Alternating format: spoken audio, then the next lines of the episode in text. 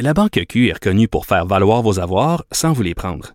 Mais quand vous pensez à votre premier compte bancaire, tu sais, dans le temps à l'école, vous faisiez vos dépôts avec vos scènes dans la petite enveloppe. Hmm, C'était bien beau. Mais avec le temps, à ce compte-là vous a coûté des milliers de dollars en frais, puis vous ne faites pas une scène d'intérêt. Avec la Banque Q, vous obtenez des intérêts élevés et aucun frais sur vos services bancaires courants. Autrement dit, ça fait pas mal plus de scènes dans votre enveloppe, ça. Banque Q. Faites valoir vos avoirs. Visitez banqueq.ca pour en savoir plus. Pendant que votre attention est centrée sur cette voix qui vous parle ici, ou encore là, tout près ici, très loin là-bas, ou même très, très loin. Celle de Desjardins Entreprises est centrée sur plus de 400 000 entreprises partout autour de vous. Depuis plus de 120 ans, nos équipes dédiées accompagnent les entrepreneurs d'ici à chaque étape pour qu'ils puissent rester centrés sur ce qui compte, la croissance de leur entreprise. Cube Radio. Les rencontres de l'heure. Chaque heure, une nouvelle rencontre. Nouvelle rencontre. Les rencontres de l'heure. À la fin de chaque rencontre, soyez assurés que le vainqueur, ce sera vous. Cube Radio. Une radio pas comme les autres. Chronique juridique avec Nada Boumefta. Bonjour Nada. Bonjour, messieurs. Alors, euh, ben, dans tous les domaines, la pandémie a eu ses effets. Et tu veux nous parler euh, du fait que dans la justice, euh, les audiences en virtuel euh, se sont installées pour rester. une bonne, une mauvaise chose? Je dirais, Marion, que c'est une bonne chose. En fait, la pandémie est évidemment venue avec une vague de choses négatives, dont la perte de gens proches, mais clairement, dans le système de justice, enfin, on arrive en 2021, je dirais, 40 ans, en fait, je dirais un peu plus de retard au niveau technologique. On est maintenant en virtuel. C'est une bonne chose et on prédit que c'est quelque chose qui risque de rester, mais dépendamment de la matière, ça peut être positif comme négatif. Dans quelles euh, circonstances ça pourrait être négatif?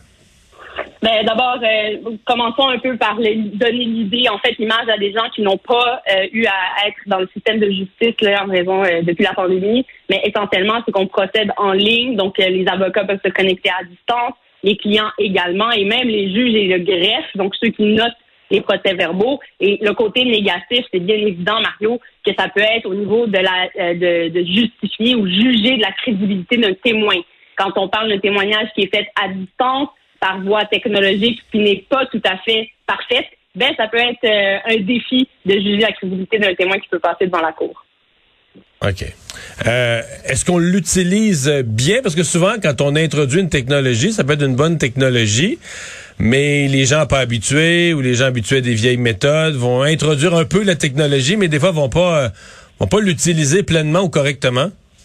Absolument, ça peut être un défi, comme tu l'as dit, pour les gens qui n'ont pas cette facilité-là avec la technologie. Rappelons quand même que la majorité maintenant ont des téléphones cellulaires, mais il y a aussi une partie de la population qui n'a même pas accès à cette technologie-là euh, pour des raisons sociales ou des, réseaux, euh, des raisons de santé euh, personnelle ou même d'âge. Mais je, je, dirais que ça fonctionne quand même, somme toute, bien, avec certaines difficultés de connexion. Euh, parfois, ça coupe, parfois l'image coupe, le son peut être interrompu également, mais on y travaille. Et l'autre chose qui peut être négative, c'est le fait que la majorité des documents, des papiers, je dirais plutôt en criminel, restent des papiers physiques. Donc, tout ce qui est transmission de preuves ou partager des documents, ça peut devenir un défi au niveau du partage d'écran et surtout de la prise de possession de ces euh, matériaux-là qui peuvent jouer euh, dans la détermination d'un contre-interrogatoire. Nada, dans le dossier de Paul Mukendi qui se poursuit parce que lui doit faire face un, à des années de prison pour un premier procès, mais doit faire face aussi à un nouveau, un deuxième procès pour euh, de, bon, des agressions sexuelles présumées. Et ça se fera, euh, les procédures avec ou sans lui. Là. Oui, assez particulier. C'est un dossier qu'on rappelle, euh, on attend en fait de le retrouver depuis cet été. Il a quitté les lieux. On confirme aujourd'hui euh, par les autorités qu'il serait bel et bien au Congo. Et Mais c'est incroyable, là. C'est incroyable, qu'avec un passeport, il est passé, il est sorti du Canada alors qu'il était supposé rentrer en prison. Là, il était, il était jugé. C'est incroyable. Moi, je trouve cette histoire-là, quelle, quelle incompétence, quel pays pas sérieux.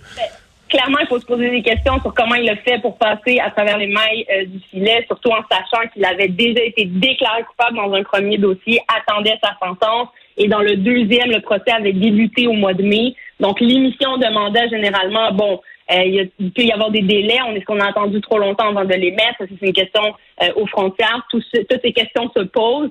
Euh, on a réussi, en tout cas, à, détecter où il était, à au moins également confirmer qu'il est en vie. Mais non seulement ça, il a publié, on rappellera, des vidéos Facebook où il dit clairement qu'il veut fuir cette justice québécoise qu'il détermine comme étant injuste envers lui. Il ne voudrait hmm. pas revenir sur le territoire québécois. Oui, parce que Nadal, pour ce deuxième procès, ben, normalement, un procès, ça se fait en présence de l'accusé, mais il y a quelques exceptions euh, qui font qu'on peut procéder malgré tout, même si la personne n'est pas là.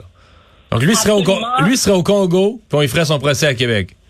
Oui, et ce, sans qu'il soit présent, donc euh, même la possibilité de le faire à distance, euh, sachant qu'on n'est pas capable de l'attraper, là, clairement, ne sera pas une option pour lui. Euh, et ce sera en son absence. Et certains critères qui ont été démontrés par la poursuite devant un juge euh, qui en ont dit, et, et j'appuie cette décision-là, à un moment donné, la justice doit suivre son cours. Euh, il a été accusé, il y a une victime également qui est toujours en attente euh, que ce procès-là se, déroule. Et donc, on est venu devant le tribunal pour démontrer qu'il s'esquivait et qu'il était dans l'intérêt de la justice euh, qu'on procède dans ce dossier-là, même en absence de l'accusé. Puis aussi, on a réussi quand même à démontrer là, euh, que d'abord, la victime est toujours euh, intéressée aussi, qu'il y a preuve à faire devant le tribunal et que le procès était déjà également entamé. Et donc, pour garder cette, cette justice-là dans un équilibre et surtout aux yeux du public, dans l'intérêt du public, le juge a tranché qu'on allait procéder en son absence.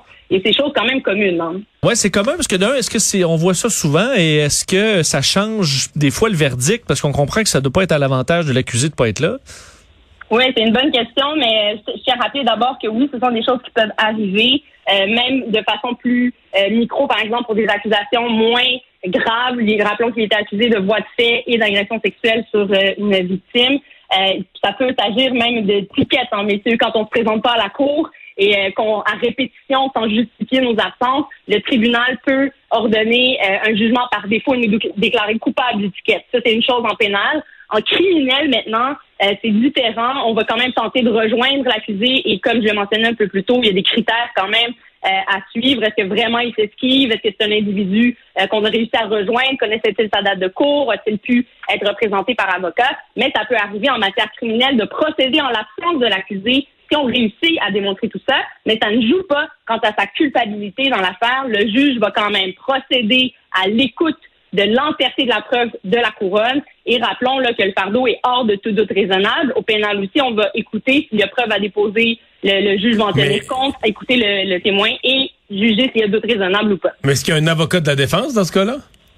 C'est une autre excellente question. Euh, parfois, il peut être représenté s'il a un mandat clair, mais très rarement, messieurs, quand on n'a pas d'avocat, c'est souvent là, en fait, que ça va arriver qu'il va y avoir du jugement par défaut et qu'on risque de procéder en l'absence euh, de l'accusé. Généralement, quand il y a avocat, le client est présent le temps des procédures. Et ça peut être une stratégie aussi hein, euh, au niveau de la défense, même quand on est représenté par avocat et présent, de ne pas présenter de défense et laisser le juge déterminer s'il y a doute raisonnable. Mais évidemment, sur cette histoire, je conseille aux gens d'être représentés par avocat et de s'assurer de ne pas manquer leur date de cours. Et s'esquiver n'est certainement pas la bonne chose à faire. Mais lui, mettons qu'il est. Prenons le scénario où il y a son nouveau procès. Euh, mm-hmm. en son absence, comme tu viens de le décrire, euh, il est condamné, je sais pas, une couple d'années de prison. Euh, là, il n'y a pas de traité d'extradition avec le Congo, donc l'effet, l'effet, c'est juste qu'il peut plus jamais revenir au, Canada. Là.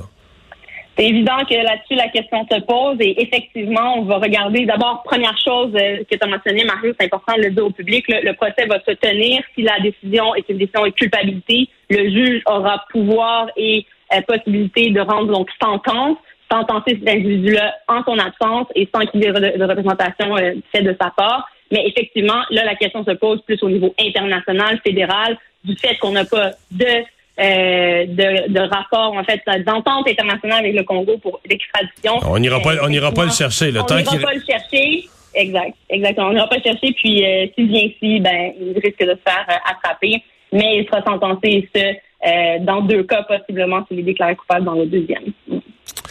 Autre dossier, un procès qui doit être repris, un nouveau procès, parce que il semble que le juge de première instance aurait démontré des préjugés c'est quand même intéressant parce qu'il ne s'agit pas d'un dossier qui date euh, des années 80. C'est une décision de la Cour d'appel qui vient de sortir en suivant un premier procès qui s'est déroulé donc euh, devant la Cour du Québec. Il a été déclaré coupable de gestes sexuels, euh, entre autres envers des membres de la famille. Donc c'est assez particulier. Il était âgé de 78 ans à l'époque. On parle, en fait, aujourd'hui, et on parlait d'événements de 1972-1988. Et le juge, dans sa propre décision, euh, aurait mentionné et lui-même fait une mise en garde suivant ses commentaires, euh, aurait souligné entre autres la particularité morale de l'individu euh, puisqu'il faisait partie de clubs d'échangistes d'échangistes pardon et nudisme et c'est peut-être en raison en fait de cela que cela a influencé entre autres la crédibilité selon lui de l'individu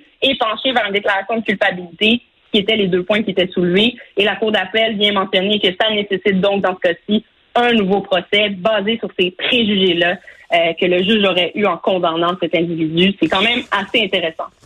Merci Nada. À demain. Merci messieurs. À demain.